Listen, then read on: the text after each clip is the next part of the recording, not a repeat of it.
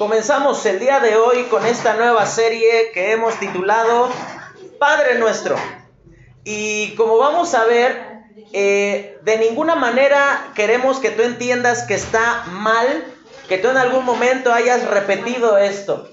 Lo que sí queremos dejar bien en claro que la forma de Dios para que nosotros nos comuniquemos con Él no es a través de muchas repeticiones, no es a través de, las cosas que, nosotros podemos eh, decir una y otra vez y que pensando que mientras más insistentemente, y a poco no pasaba que en el catecismo, hasta casi casi como que echábamos carreritas a ver quién lo podía decir más rápido, ¿no?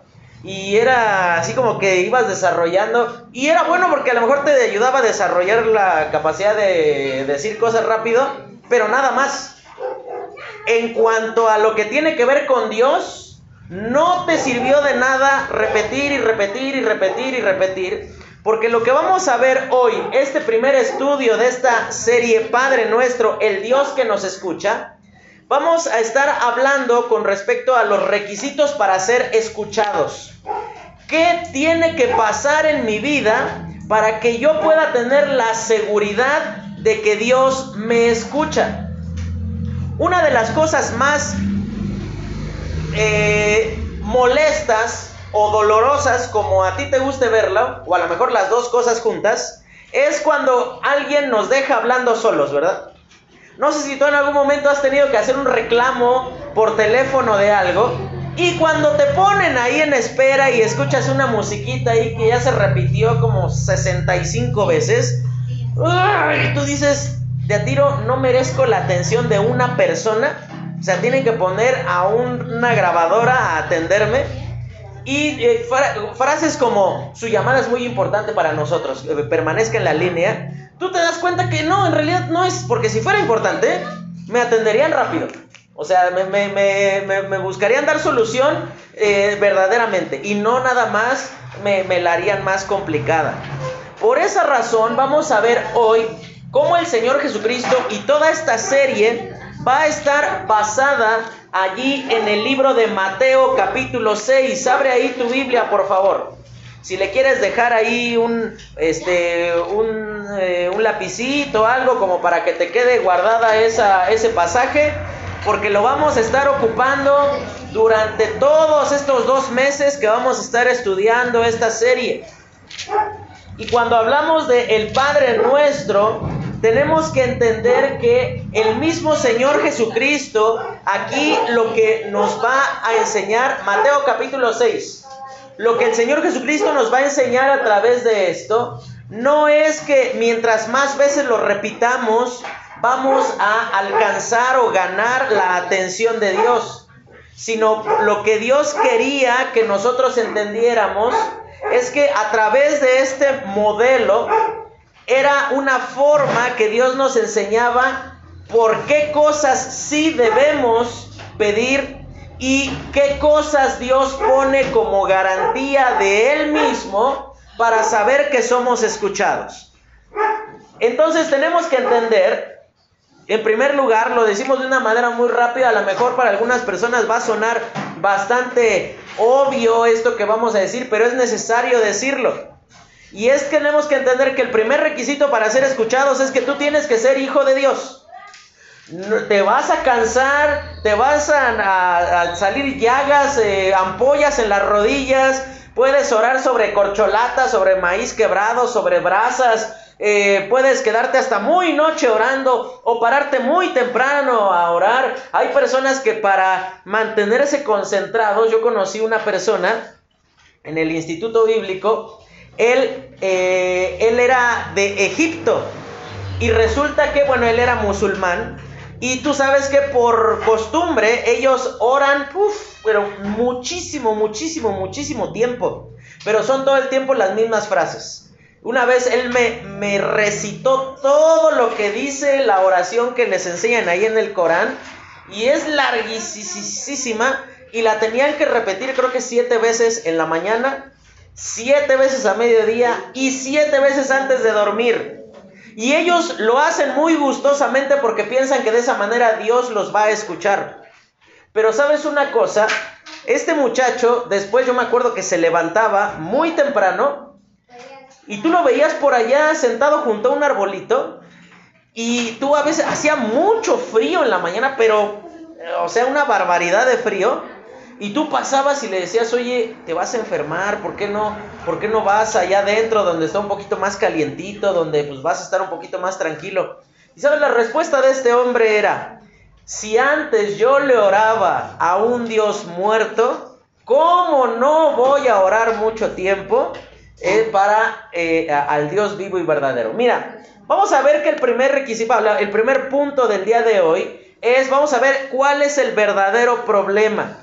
Y vamos a ver aquí que los fariseos, de las personas que va a hablar aquí el Señor Jesucristo, creían que ser religioso, entre comillas, era un asunto que solo se mostraba en el exterior, o sea, en lo que otras personas ven, pero que el interior no era tan importante. Fíjate, vamos a leer allí el primer versículo, versículo 1 dice, guardaos de hacer vuestra justicia delante de los hombres para ser vistos de ellos. De otra manera no tendréis recompensa de vuestro Padre que está en los cielos. Es decir, que lo que el Señor Jesucristo quiere dejar bien en claro aquí es que eh, ellos tenían una idea equivocada sobre la persona de Dios. Ellos pensaban que mientras más eh, se castigara su propio cuerpo, y por eso vamos a ver ahorita, no, no vamos a leer los 19, los 20 versículos que ocupa aquí, pero te vas a dar cuenta que el Señor Jesucristo tiene en mente una sola cosa, esa falsa religión y no por falsa, no me refiero a que si eran cristianos o no eran cristianos. No, no, no tiene que ver con eso. Saca de tu mente que lo que nosotros hacemos aquí tiene que ver con religión. Sino lo que venimos a hacer aquí es a, cultivar, a hacer crecer una relación con Dios. Lo conocemos como una persona, no como una cosa. Y vas a darte cuenta que Jesús va a usar la ofrenda y la oración y el ayuno como ejemplo para mostrar que a Dios le importa más el interior que el exterior. Fíjate, por ejemplo, dice en el versículo 5, eh, perdón, versículo 2, cuando pues des limosna, no hagas tocar trompeta delante de ti, ¿qué dice ahí? Como hacen los hipócritas. Dice en el versículo 5, y cuando ores, no seas como los hipócritas, porque ellos aman orar en pie en las sinagogas. Después va a decir en el versículo 18, cuando ayunéis, no seáis austeros como los hipócritas, porque ellos demudan, o sea, cambian sus rostros para mostrar a los hombres que ayunan, de cierto que ya tienen su recompensa. ¿Te das cuenta? En los tres casos, el Señor Jesucristo dice, ellos ya tienen su recompensa. Pero si comparamos lo que dice el primer versículo, dice que no vamos a tener recompensa si nosotros hacemos las cosas para agradar o para impresionar a las otras personas antes que a Dios. Tienes que entender esto. Es muy bueno orar. Es más, todo lo que puedas hacerlo, hermanito, hazlo. Pero, ¿sabes por qué nosotros aquí no animamos, no, no fomentamos las oraciones a los gritos? O, eh, hay lugares donde prácticamente animan a la gente a que tienes que orar llorando. Para, para, que se vea que estás necesitado, que se vea que estás quebrantado, que se vea que, estás eh, interesado en, en eso que tú le estás pidiendo a Dios. Por eso es que tú tienes que entender hoy lo que la Biblia va a decir aquí sobre la oración. Es que aquí tú te das cuenta que ellos tenían una idea equivocada sobre Dios. Pensaban que Dios es algo así como un Dios, no sé si tú has visto a los niños cuando, sobre todo eso pasa en el kinder, cuando hacen bien su tarea, ¿qué es lo que la maestra les pone en la frente? Una estrella, ¿verdad? Muy bien, Rosita, está poniendo atención también les ponen una estrella. ¿Y la estrella a quién se la ponen? ¿A todos o, a quiénes se la ponen? A los que hacen los trabajos, ¿verdad? A los que se portan bien. Pero si no haces eso, ¿qué es lo que te mandan ahí en tu cuaderno? un sello que dice que trae un burrito y que, o, un, oso dormido, así que dice que es muy flojo, o, un, este, un perico que dice platica mucho, eh, o, no, eh, ¿cómo? Una tortuguita que nomás no se apura. Y a nosotros, a nadie le gusta tener sellos de pericos, de tortugas, de osos, de nada en su cuaderno. A todos nos gusta venir con estrellitas, ¿no? Y sabes que muchas veces pensamos que Dios es un Dios que nos pone estrellitas en la frente. Que nos ve que, ah, mira, Carlos está leyendo su Biblia, estrellita. Ay, mira, Carlos vino a la iglesia, otra estrellita. Ay, mira, Carlos, este, ofrendó y ofrendó tal cantidad, doble estrellita, ¿no? Pensamos que funciona así. Eso era lo que pensaban los fariseos. Pensaban que mientras más religiosos se vieran para afuera, era mejor la forma en la que lo estaban haciendo. No estoy diciendo que conocer a Dios no se nota en, nuestra vida diaria. Lo que estoy diciendo es que la meta no es que sea una actuación. No sé si tú has conocido personas que cuando oran hasta cambian el tono de su voz, hasta cambian su comportamiento. Yo te contaba el otro día de un muchacho que nosotros conocimos, que tú, tú hablabas con él y así, así como que todo el tiempo estaba cotorreando. Y muchos dirán, bueno, es que eh, había una cierta, un cierto respeto hacia la persona de Dios. Sí, tienes razón. Yo no le puedo hablar a Dios así como si fuera cualquier persona. Pero ¿sabes cuál era el problema? Todos sabíamos que eso era actuado, que no era la actitud que él todo el tiempo tenía en su corazón hacia Dios sino que nada más en el momento de orar, cuando él le decían, oye hermano, ¿puedes orar? Y él hacía lo siguiente, bendito Padre Celestial, en esta mañana te agradecemos tanto, Señor. Y, y tú dices, pero, o sea, ¿por qué hacer así?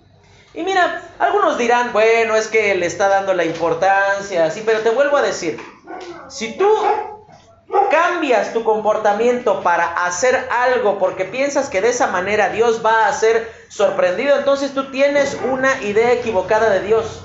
Tú piensas que Dios es alguien que, como tú y como yo que tiene ojos y todo lo juzga por lo que entra por sus ojos. Lo que, lo que pasa en el exterior así como que nos asombra y después nos damos cuenta que bueno, pues no era tan maravillosa la cosa como nos habían contado. ¿Sabes algo?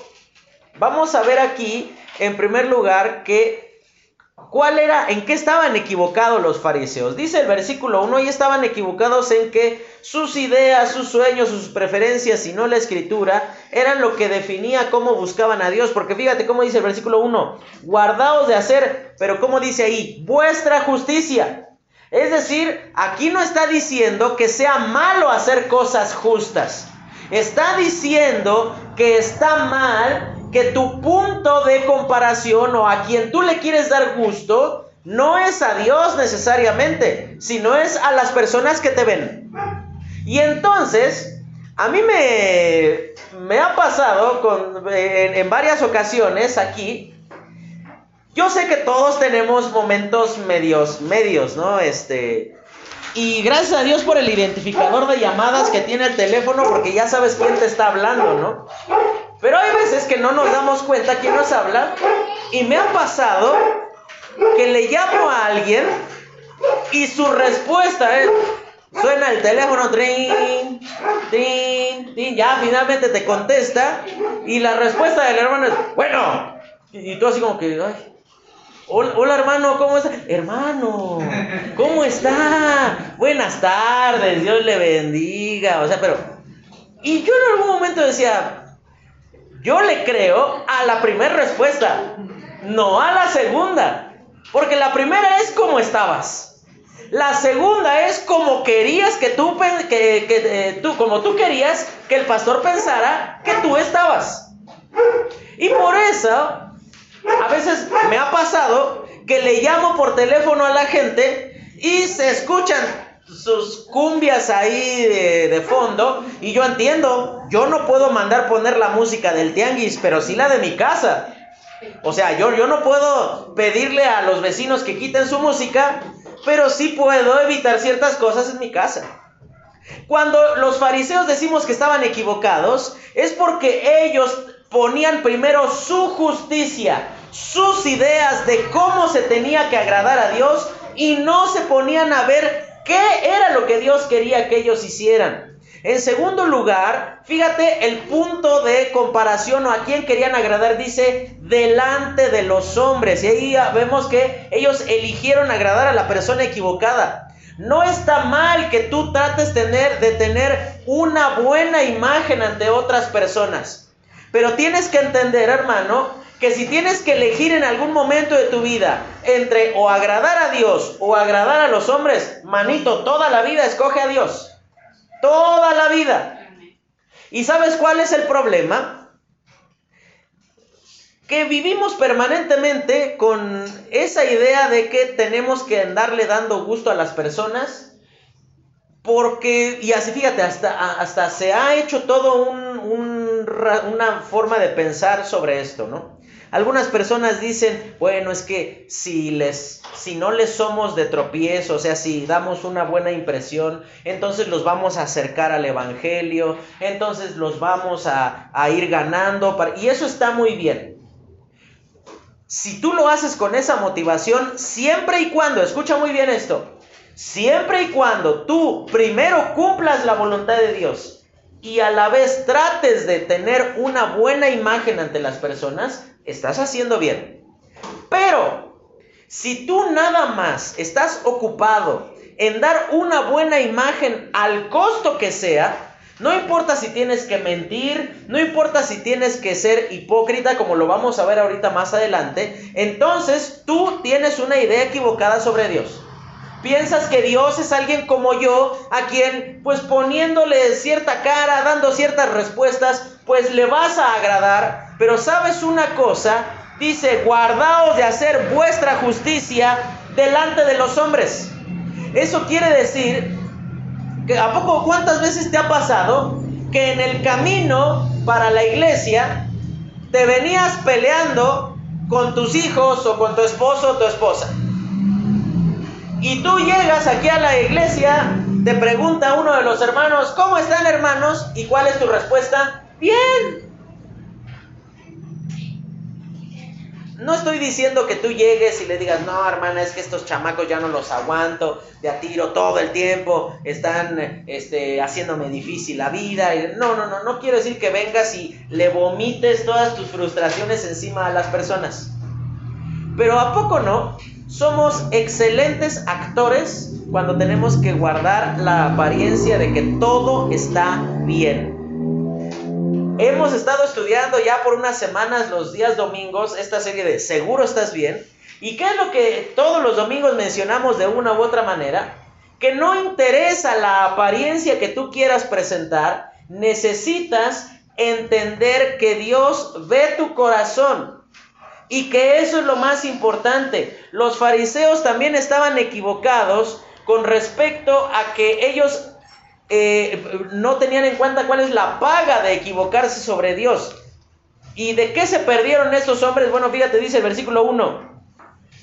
Eh, dice, de otra manera no tendréis recompensa. Y fíjate la recompensa de quién es. De vuestro Padre que está en los cielos. Si tú revisas los tres ejemplos que va a mencionar Jesucristo sobre la ofrenda, sobre la oración y sobre el ayuno, siempre va a mencionar dos tipos de recompensa va a mencionar la recompensa que podemos tener ante los hombres, pero después va a, tener, va a decir, si ya tuviste tu recompensa ante los hombres, entonces ¿qué es lo que va a pasar? No vas a tener recompensa delante de Dios.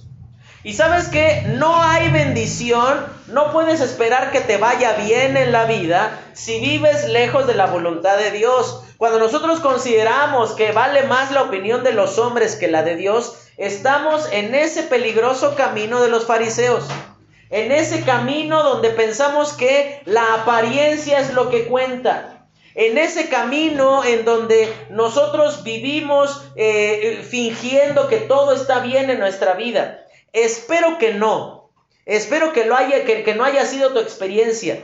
Pero a lo mejor todos hemos conocido una persona, y necesito que me mires para que me entiendas lo que te voy a decir.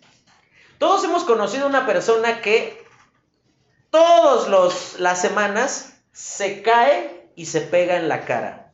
Una, la, la mayor cantidad de las veces son mujeres. La ves así toda hinchada del ojo. ¿Qué te pasó? Me caí.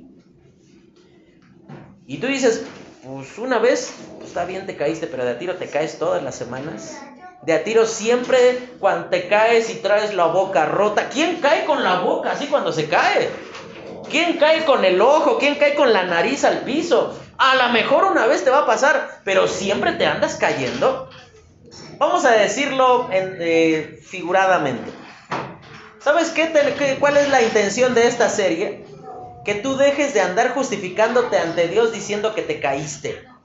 Que, que, te, que te mires tal cual eres y que veas que por esa razón a lo mejor tus oraciones son tan chatas, son tan cortas, son tan, tan, tan sin, sin poder, sin, sin, sin disfrutar ese momento.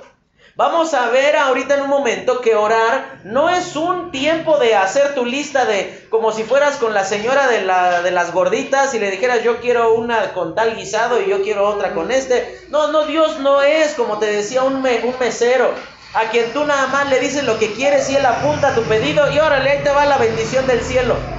Sabes, el verdadero problema es que tenemos una eh, idea equivocada sobre Dios. Y eso es lo que tú tienes que corregir. Tienes que corregir esto que dice hacer tu justicia delante de los hombres.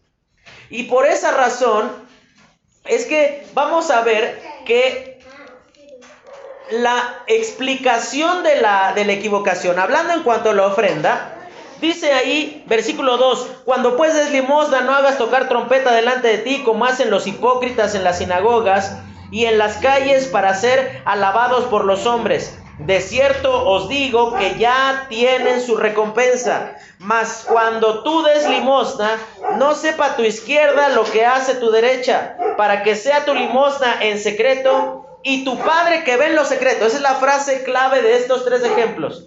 Y tu Padre que ve en lo secreto te recompensará en público. ¿Qué, cuál, eh, aquí el Señor Jesucristo explica por qué están equivocados los fariseos. Y en primer lugar, hablando sobre la ofrenda, Él le dice, no necesitas llamar la atención para hacer lo correcto. Imagínate que pasaba lo siguiente, en aquel tiempo la ofrenda no se recogía como hoy día lo hacemos, que está aquí adentro de la iglesia y hay una canastita, sino que había más o menos unos contenedores como del ancho de la mesa, así de, de la boca de la mesa, altos, y entonces lo que hacían los fariseos era lo siguiente. Ellos llegaba el día en el que iban a dar su ofrenda, lo cual está muy bien ofrendar a Dios, pero si lo haces con la idea de llamar la atención de cuánto es que tú estás dando, entonces ellos hacían lo siguiente. Venían con su bolsita para la ofrenda y antes de, de ponerla, Dice ahí que el Señor Jesucristo que ellos hacían tocar una trompeta. Imagínate que están todos caminando por la calle y de repente se escuchaba. Y todos así como que volteaban y justo cuando ya tenías toda la atención de ellos, y toda la gente decía, no hombre, yo ahí vi hartos de 500 que cayeron en la ofrenda. No, se ve que este, este hombre es muy religioso, es alguien que de veras quiere hacer las cosas bien, es alguien que de veras le interesan las cosas de Dios. Pero sabes una cosa, tú no tienes que llamar la atención de nadie para hacer lo correcto. Abundan en internet hoy día videos de personas que le regalan comida a la gente, que le llevan despensas a gente pobre, que le ayudan a un viejito a cruzar la calle. Pero si tú tienes que andar haciendo lo bueno, grabándote así, miren, aquí estamos, estamos todos aquí en la iglesia, yo les estoy enseñando la Biblia, estamos de veras muy, eh, no, no tienes por qué andarte grabando para andar haciendo lo bueno. Y tú dirás, bueno hermano, entonces ustedes por qué suben fotos? Bueno, subimos fotos no para que vean lo bueno que nosotros hacemos, sino porque hay muchas personas, se los digo así, mucha gente que no los conocen. Por ejemplo, eh, Connie Rey, eh, por decir a alguien, mi suegra a ustedes no los conoce. Pero te lo firmo que mi suegra ora por nombre por ustedes. Mi papá no conoce a la mejor por nombre a Ceci. Pero mi papá ora por Ceci. Y entonces por eso la subimos. Para que la gente vea o como que se siga animando a seguir orando por esas cosas. Pero sabes una cosa, en segundo lugar, con respecto a la oración, fíjate lo que va a decir el versículo 5. Y cuando ores no seas como los hipócritas, porque ellos aman el orar en pie en las sinagogas y en las esquinas de las calles para ser vistos de los hombres. De cierto os digo que ya tienen su recompensa. Yo te pregunto algo. Cuando es la fiesta patronal de cualquier pueblo, no vamos a decir de aquí la griega, de cualquier lado, de, de donde sea. Sí o no, es un honor para ser el mayordomo de la fiesta, ¿no? ¿Y qué es lo que hace el mayordomo? Todos de una u otra manera, meses o a lo mejor hasta años antes, se enteran quién va a ser el mayordomo, ¿no? Y entonces están repartiendo la comida y está aquí el mayordomo ahí parado viendo y así como que está bueno el mole, ¿eh? Yo lo mandé a hacer, ¿eh? Es, las carnitas, no hombre, me gasté quién sabe cuántos miles de pesos en hacerles las carnitas. ¿Sabes una cosa? El Señor Jesucristo habla que está muy bien hacer lo bueno, pero si lo haces para sumar puntos para ti, supuestamente ante Dios, entonces de nada sirvieron tus buenas obras.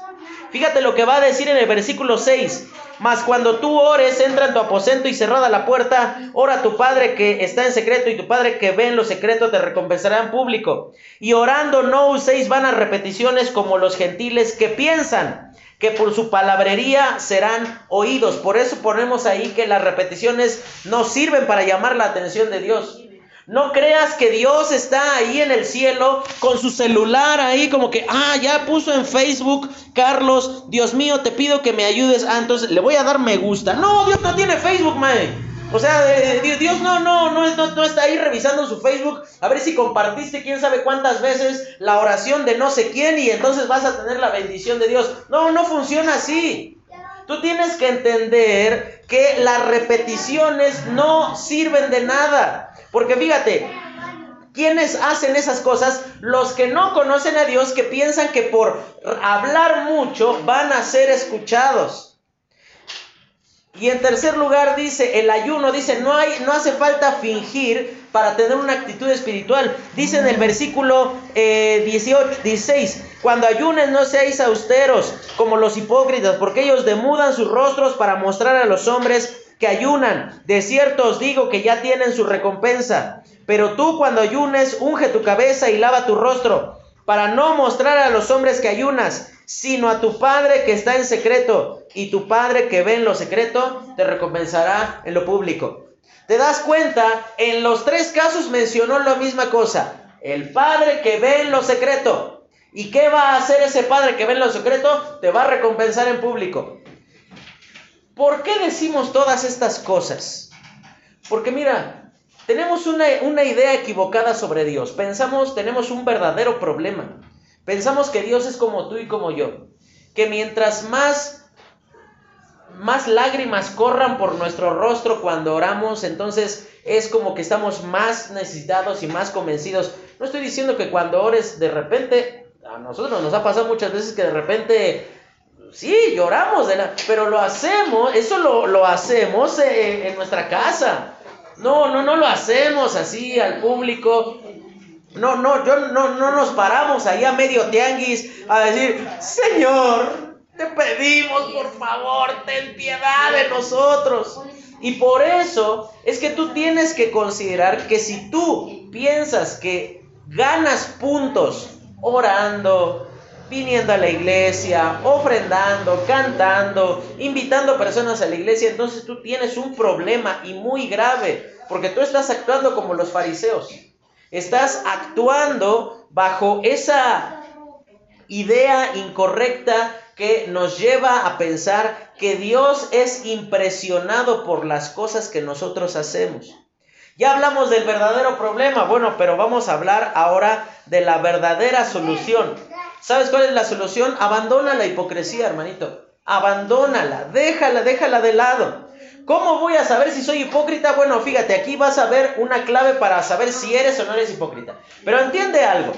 Normalmente tenemos la idea de alguien que es hipócrita, alguien que delante tuyo es una cosa, pero por detrás es otra, ¿no? Pero siempre lo enfocamos en el sentido malintencionado, ¿no?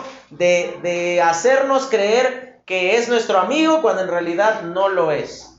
Pero sabes algo, y yo te quiero decir esto muy amorosamente, pero tengo que decírtelo. Puede ser que tú, ante la oración, tú también seas un hipócrita. Porque cada que nosotros preguntamos motivos de oración y tú permanentemente te quedas callado hasta que alguien diga algo, ¿sabes qué? Pues, entendamos primero qué significa un hipócrita. Bueno, un hipócrita era, pues, hipócrita era la máscara que ocupaban los actores del teatro en el tiempo del Señor Jesucristo. Entonces, si tenía que actuar de una manera muy triste, pues se ponía una máscara con la, la, boca así hacia abajo y con lágrimas ahí pintadas, y entonces se entendía pues que estaba triste. Pero si tenía que actuar eh, algo muy alegre, pues entonces le ponían una máscara con una gran sonrisa, y entonces dependiendo de la máscara, era su actuación. Mira, con respecto a la oración, tú y yo podemos estar siendo hipócritas. Porque si nosotros preguntamos, hay algo por lo cual tú quieres que, que eh, compartir para que estemos orando y tú no tienes nada que decir, eso me hace pensar dos cosas.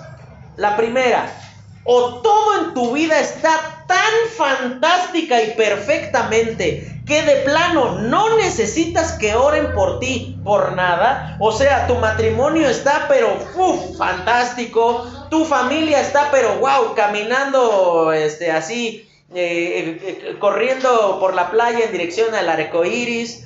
O, a lo mejor tu economía está pero increíblemente bien. A lo mejor tu, tu vida espiritual de manera personal está increíble. Pero como no es así, y tenemos que entender que nadie tiene todo, todo, todo en orden, entonces tú deberías de tener la actitud de decir, hermanos, yo les pido que oren por mí, por esta situación. Y, ten tranquilidad. No te pedimos que nos cuentes si es un asunto muy, muy, muy personal. Lo que tú puedes hacer es decir, hermanos, yo necesito que oren por mí para que, bueno, Dios me ayude en una decisión que debo de tomar. Eh, y, y, no nos tienes que contar toda la situación. Probablemente después te puedes acercar conmigo, con mi esposa, para hablar sobre esa situación. Pero tú tienes que entender que en cuanto a la oración podemos estar siendo hipócritas.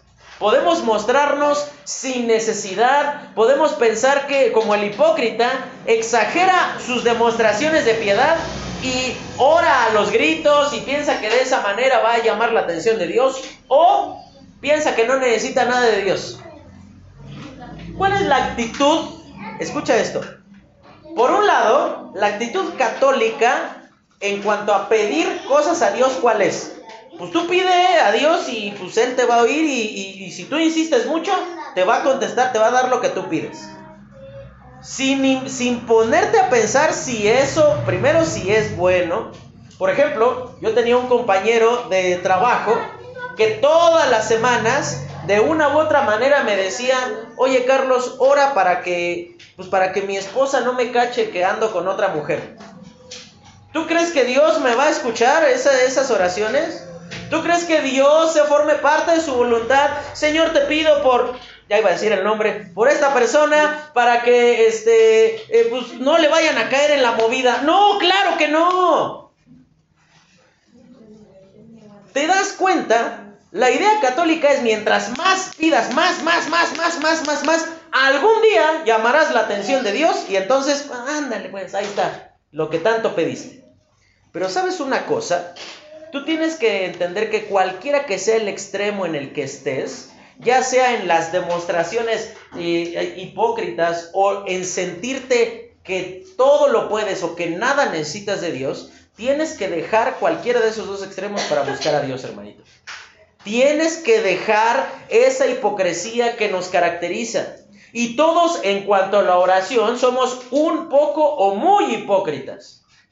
Porque a lo mejor recién aquí en la iglesia es el lugar donde oras y en toda la semana en tu casa, a veces hasta para, para comer se te olvida que tenías que orar y, es así como que, bueno, pues Dios tú sabes, ¿no? Casi casi le decimos así y órale, y ya comemos así porque tenemos mucha hambre.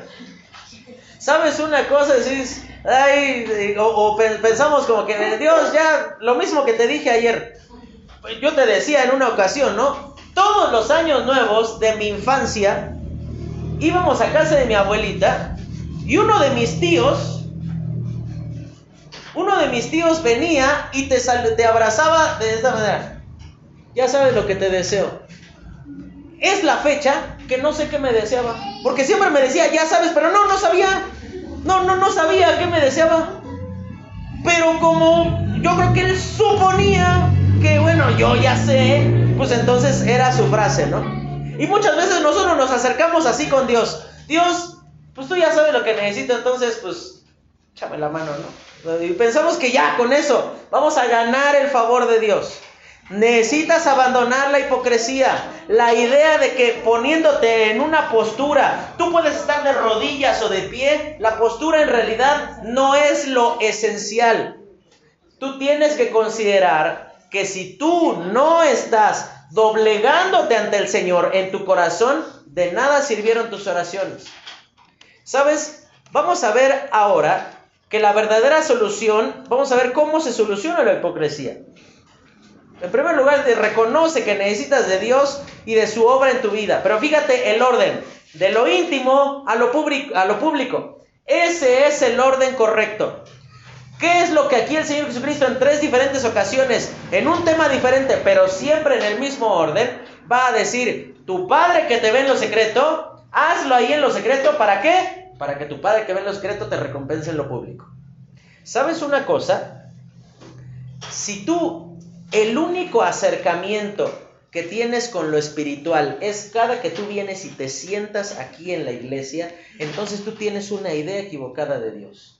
Si el único momento que en, en, el que tú lees tu Biblia, en el que tú oras, en el que tú cantas al Señor, es solo los jueves, y en el mejor de los casos, si vienes el jueves y el domingo, si, si no es una vez cada quien sabe cuántas semanas, pero si tú solamente buscas a Dios, si eres un cristiano eh, dominguero, digámoslo de esta manera, entonces tú tienes un problema con la hipocresía, hermano. Y tienes que reconocerlo como es. Mira, puede molestarte, puede no, puedes no estar de acuerdo con esto, pero tienes que entender que tú tienes que buscar, eh, tienes que reconocer que necesitas a Dios y su obra en tu vida. Necesitas que Él te vaya transformando. Porque piensa en esto, como por qué alguien daría su ofrenda si nada más lo va a hacer como un acto así para que otros me vean. Bueno, nosotros ¿por qué ofrendamos? Bueno, porque entendemos que Dios nos ha bendecido, poco o mucho, y entonces Él es digno. Él, él, no me está cobrando, sino que yo le estoy entregando voluntariamente lo que a Él le corresponde. ¿Por qué oramos? Bueno, porque entiendo que Dios es alguien en quien puedo confiar. No nada más lo repito para tranquilizarme a mí mismo, porque si fuera cosa de tranquilizarte, pues hermanito, ve a la farmacia, cómprate unos calmantes, échate un puño y ya está, vas a estar bien tranquilo. Pero no funciona así. No es una cuestión de que, entiéndelo, esto, esto va contra toda nuestra religiosidad que, que traemos eh, grabada desde chiquititos. ¿Qué nos han dicho para estar tranquilos? Tú ora mucho y con eso vas a estar en paz. A mí me ha pasado muchas veces que oro mucho y sigo estando afanado. ¿Sabes por qué? Porque lo único que hice fue hablar conmigo mismo. Decir, Señor, tú sabes que necesito esto, necesito, dame, dame, dame, dame, dame, dame, dame, dame, dame, dame, dame. Cuando en realidad la oración, si tú te das cuenta, lo vamos a comenzar a ver la siguiente semana, antes de que comience a decir, dame, dame, dame, dame, primero hace tres peticiones hacia Dios. Seguro te sabes esta oración. Vamos, si la sabes, repítela conmigo. Es Padre nuestro que estás en el cielo. ¿Y qué dice inmediatamente? Dame para la renta. No, dice, santificado sea tu nombre. Y después de santificado sea tu nombre, ¿qué dice? Venga tu reino. Y después que dice, hágase tu voluntad así en la tierra, en la tierra así como en los cielos. Y recién allí, después de decir tres cosas sobre Dios, ahí apenas empieza a decir, el pan nuestro de cada día, ¿qué? Dánoslo hoy. ¿Te das cuenta que orar no se trata de puro pedir, pedir, pedir, pedir, pedir, pedir, pedir, sino es una cuestión de descansar en que Dios me está escuchando, en que Dios sabe lo que necesito. Por esa razón te cuesta tanto orar. Porque tú piensas que depende de, que de, de cuánto lo repitas y no. Depende de la actitud con la que tú vienes y tú descansas en que Dios te está escuchando. Orar nunca va a ser un accidente. Se requiere de mucha disciplina y constancia. Fíjate, cómo dice, ¿quién por accidente? Ay, voy caminando, uy, me resbalé, ay, y de repente, y sin querer caí junto a la chapa de mi cuarto, y sin querer la abrí, y sin querer me metí, y sin querer la cerré, y sin querer me arrodillé. No, nunca es un accidente, hermanito. Es una cuestión donde tú te dispones a hacerlo. Si tú vienes a la iglesia, pues a ver si me da tiempo, entonces tú tienes una idea equivocada de Dios. Tú tienes un concepto de Dios que es alguien como el perrito que si me sobra un poco de sopa, un poco de comida, igual y comió hoy. Pero si no, pues ni modo, se aguantará el hambre hasta que haya comida. Hermanito, abandona la hipocresía. Deja de mostrarte como que no necesitas nada de Dios. Eh, ten la capacidad de mostrarte frágil, de demostrarte dispuesto a ser eh, transformado por la persona de Dios. En segundo lugar, abandona la religiosidad. ¿Cómo sabes si eres religioso? Bueno, el religioso piensa que Dios se asombra por sus actos y no hay un error mayor. Por ejemplo, ¿qué es lo que la gente piensa que cuando alguien muere hay que hacer inmediatamente por él? Los rosarios, ¿no? ¿Y cuántos días hay que estar repitiendo el rosario, Edith? Nueve días. Y cuando pasa un año, ¿qué es lo que se supone que yo tendría que hacer por el muerto, Tony? Otra vez rezar. Y así cada que va pasando un año, es, hay que hacerle la misa al hermano Carlos, ¿no? Para que de esa manera, eh, y ¿cuál es la idea que se tiene sobre eso de hacer misas y, rezar por el descanso eterno del alma? Eh, porque, porque, porque, porque así es la cosa. ¿Cuál, es la idea? Que mientras más pedimos, más pronto va a poder salir de, ese lugar eh, de incertidumbre que es el purgatorio de, pues a lo mejor se salva, entonces pues vamos a ayudarle al, ascensor este, del cielo, este, mientras más ofrendemos, sí o no. Si ofrendo más, si, o si rezo más, si hago penitencias, si cumplo con quién sabe cuántas mandas, pues igual y en unos años mi abuelito ya puede salir del purgatorio y estar en la gloria de Dios. ¿Quién, ¿A quién le da vergüenza decir que pagó la misa por, por su papá fallecido para que rueguen por, por su eterno descanso? A nadie le da pena. ¿A quién le da pena decir que es que estuve yendo al novenario de tal persona que falleció? A nadie le da pena. ¿Sabes por qué no nos da pena? Porque nos hace sentir bien con nosotros mismos. Nos hace sentir que estamos haciendo lo correcto, que estamos agradando lo suficiente a Dios y que siempre que vivamos de esa manera, entonces vamos a, fuerzas, de una u otra manera, vamos a ganar la bendición de Dios. ¿Sabes qué? Eso es ser religioso. Nada de lo que hagamos va a ganar el favor de Dios. Todo lo que tenemos es por la gracia y la bondad de Dios. Es siempre será de una forma inmerecida. Por eso la religión es tan atractiva y es, es un buen negocio la religión, digámoslo de esta forma. Porque la gente va a estar dispuesta a dar hasta lo que no tiene con tal de sentirse bien consigo mismos. con tal de decir, yo fui a la iglesia, yo oré, yo leí mi Biblia. Y sabes una cosa, qué bueno que hagas todas esas cosas.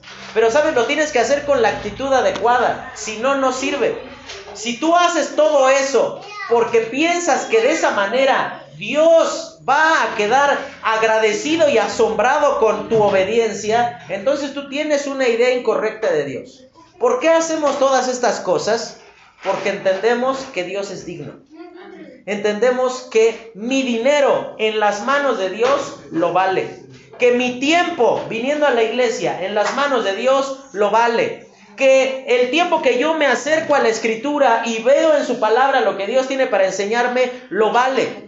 Y por eso no hay mayor, no hay, no hay más grande error que cuando tú piensas que por cumplir, cumplir, cumplir, cumplir, cumplir, a fuerzas va vas a obtener la bendición de Dios.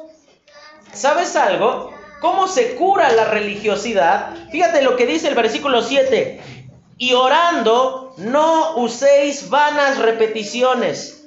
Dice, como los gentiles que piensan que por su palabrería serán oídos. Sabes que esa cuestión de repeticiones, literalmente, el Señor Jesucristo está ocupando una palabra que se podría traducir como una plática aburrida. Vamos a decir la verdad, lo que es, lo que es, lo que es. Primero vamos a hablar de una verdad que nos va a hacer reír y otra que nos va a picar las costillas. ¿A poco no? Cuando eras muy chiquitito, acuérdate, Alicia, cuando estabas de la edad de Chuyito y te llevaban a un novenario. ¿Sí o no? Y Alicia, Edith, yo, este, Rey, no, no, no por ser tú, todos, ¿eh? pero te estoy preguntando a ti. Ah, pero a todos nos pasaba igual. ¿A poco no estábamos más preocupados de a ver a qué hora van a sacar el pan? Eh, a ver dónde está el café, eh, a ver qué otros niños hay aquí para jugar. Y tú escuchabas ahí toda la, repetición, la repetición, y tú estabas ahí como que, mamá, vámonos, mamá, ya, ya vámonos, ya, y, y, tú estabas ya, ¿No te pasaba así de chiquita? A todos nos pasaba así, ¿sí o no? Que estábamos más, estábamos más, todavía, ¿no?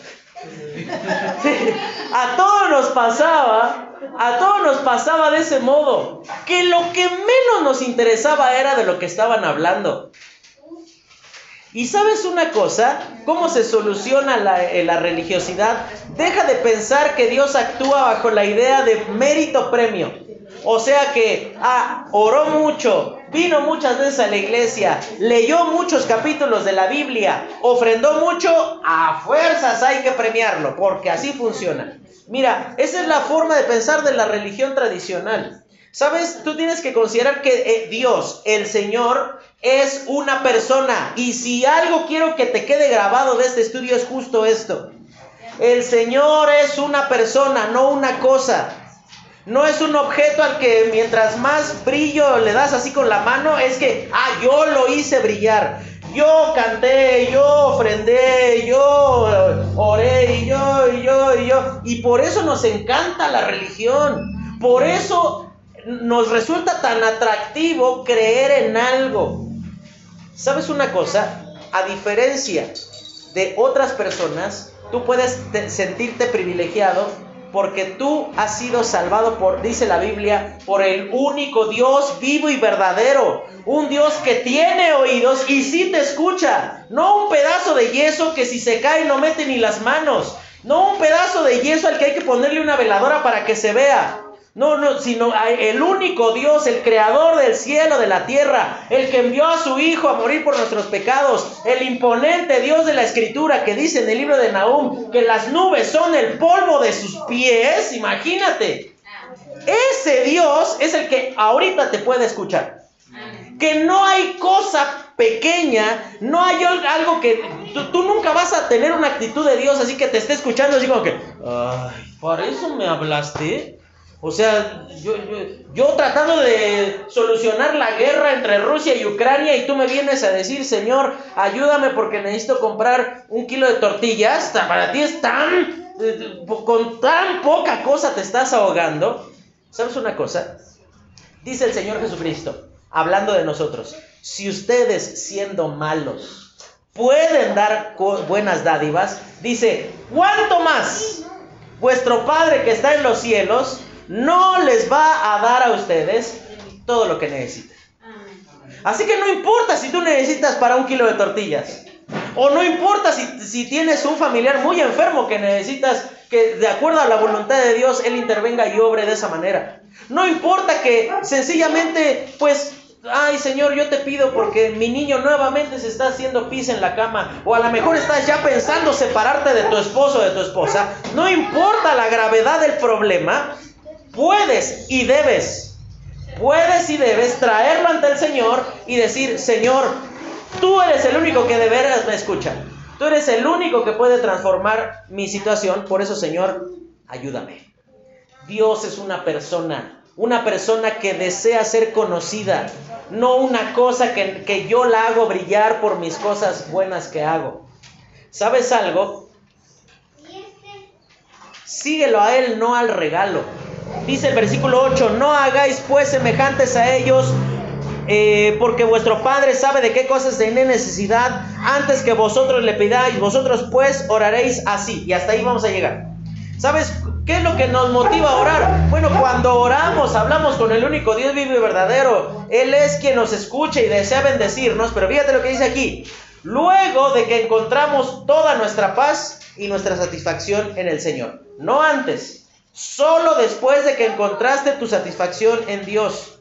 Y por eso tú tienes que entender que cuando tú estás hablando con Dios, a diferencia de que cuando tú le rezabas a un santo de yeso o de madera o una, una estampita o lo que tú gustes y mandes, ¿sabes cuál es la diferencia? Que ese Dios sí te escucha. Ese Dios sí puede obrar en beneficio tuyo. Y por eso es que, fíjate lo que vamos a, ver aquí. ¿Cómo orar? Mira, hay tres peticiones, tres en cuanto a Dios. Dice, vosotros pues oraréis así, Padre nuestro que estás en el cielo, que dice, santificado sea tu nombre. Eso vamos a ver la semana que viene que tiene que ver con el deseo que tenemos que Dios sea honrado y respetado en todo el mundo. Cuando decimos venga tu reino, se refiere al hecho de decir, Señor, por favor, queremos ver todas tus promesas cumplidas. Hágase tu voluntad. Estamos diciendo, Dios, tú eres el que de veras puede hacer justicia. Yo puedo tener muy buenas ideas según yo, Dios, pero solo tú eres el que puede cambiar las cosas. Sabes que la oración nos lleva a disfrutar de nuestra relación con Dios, no solo a pedir cosas. Eso es lo que tú tienes que entender. ¿Sabes por qué te animamos a que tú ores? Porque queremos que tú disfrutes de ese proceso de conocer a Dios por medio de decir, Dios, por favor, que tu nombre sea santificado. Quisiera que mi vida pueda ser una forma en la que sea de testimonio a este mundo. Venga tu reino, Señor. Tú has prometido muchas cosas y yo quiero descansar en esas promesas que tú has hecho. Hágase tu voluntad. Señor, yo sé que tu voluntad es mejor para mi vida que lo que, lo que yo puedo desear. ¿Te das cuenta? Yo no he pedido nada. Pero ya a través de eso estoy descansando en que nuestra la oración es para disfrutar nuestra relación con Dios, no solamente de pedir cosas. Hermana, ¿usted cómo se siente cuando llega su esposo de trabajar y ni te da beso diciendo de ahora, mi amor, ya vine? No te pregunta cómo te fue en el día y lo único que tú escuchas es, oye, ¿a qué hora vamos a cenar? Porque ya tengo hambre. ¿Tú te sientes amada, valorada, atendida en ese momento? Pues no, ¿verdad?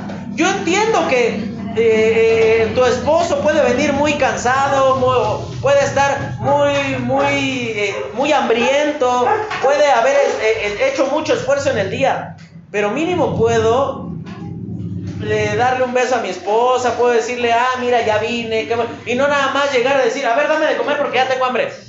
Pues para eso me voy a los tacos de la esquina, ¿no? Donde el güero, con beso o sin beso, me va a dar este, los tacos que yo le pida, ¿verdad? Pero por esa razón, tú tienes que entender que hay tres peticiones sobre nosotros. Primero dice, el pan nuestro de cada día, dánoslo hoy. Fíjate, es algo sencillo. No está diciendo, Señor, te pedimos el pan para toda la semana. Aunque toda la semana vamos a necesitar pan, Señor, yo confío en todo lo que tú vas a hacer conmigo en la semana, pero por favor te pido que tú nos des el pan de hoy. Hoy necesitamos, Señor, tu intervención. Perdónanos todas nuestras ofensas, dice como perdonamos nosotros a los que nos ofenden. Señor, yo no puedo venir a pedirte cosas, a seguir pidiéndote cosas, si no reconozco que tengo que estar en una buena relación contigo. Dice, líbranos del mal, no nos dejes caer en tentación y líbranos del mal. Señor, guárdame de hacer algo que vaya en contra de tu voluntad. ¿Sabes una cosa? La oración nos lleva a descansar en que mi bienestar está en buenas manos. No nada más se trata de lo que voy a comer, se trata de el perdón que, yo necesito para cada día, se trata de ser guardado de, de cualquier cosa que pudiese dañarme. Yo descanso en que el más interesado en mi bienestar es Dios, no ni siquiera tú mismo. Y por eso esto se lo voy a mandar por WhatsApp para que, para que no, no, estén ahí, este, eh, ahí apurando tanto en escribir. Y cuando decimos una declaración poderosa, no, no estamos hablando en eso de que declaramos y decretamos. No, no, no, no. Estamos lejos de eso. No, no es una práctica que hayamos tenido antes y no vamos a comenzar ahora con eso. Cuando decimos de una declaración poderosa estamos diciendo que esta es la razón de todo lo anterior que hemos dicho. Porque tuyo es el reino, el poder y la gloria por los siglos de los siglos. ¿Y qué dices? Pues, amén. Señor, entiendo. Fíjate cómo se conecta esto. ¿Cómo comienza eh, la oración? Padre nuestro que estás en el cielo, ¿cómo dice? santificado sea tu nombre. Y de ahí te pegas un brinco hasta esta frase, porque tuyo es el reino. Señor, de principio a fin en mi oración, entiendo que aquí el importante eres tú, no mis necesidades, no lo que a mí me parece que, que me hace falta. Lo importante es lo que tú puedes hacer por mí. Sabes que la oración tiene como fin que pongamos bajo la autoridad de nuestra, de, la autoridad y el cuidado de Dios nuestra vida, porque Él es el Señor ante quien finalmente todos se habrán de postrar, hermano. Oramos para eso, para decir, Señor, tu autoridad basta para mi vida. Yo descanso en que tú eres mi rey, que tú eres el Señor, que tú eres suficiente para mi vida y lo que tú dispongas para mi vida, descanso en que me va a hacer bien a la larga. A la larga eso me va a hacer bien. Y vamos a repetirlo, ¿no? Para terminar. Comienza diciendo ahí la palabra de Dios, Padre nuestro que estás en el cielo, santificado sea tu nombre. Venga a nosotros tu reino, hágase tu voluntad en la tierra como en el cielo. El pan nuestro de cada día, dánoslo hoy Perdona nuestras deudas como también nosotros perdonamos a nuestros deudores. Y no nos metas en tentación, mas líbranos del mal. Porque tuyo es el reino, el poder y la gloria por los siglos de los siglos. Amén. ¿Sabes? Esto no lo estamos repitiendo como una forma mágica o que ahora sí creamos que sí se debe de repetir. No. Cada que tú escuches esto de Padre nuestro, acuérdate de esto. Tienes a un Dios dispuesto a escucharte, que Él desea saber de ti. Él no quiere nada más dejar pasar la ocasión y es un Dios que tiene un requisito para que tú lo, para que Él te pueda escuchar, que tú lo busques a Él como lo único que tu alma necesita. Vamos a orar y terminamos. Señor, te agradecemos porque tú nos, nos permites ser enseñados por tu palabra, Dios. Te agradecemos, Señor, porque tú nos enseñas y te pedimos, Dios, que tú nos ayudes permanentemente a descansar en lo que tú quieres hacer de nuestra vida. Te agradecemos, Señor, por todo lo que tú has hecho. Y todo esto te lo pedimos en el nombre de Cristo Jesús. Amén. Antes, antes de pasar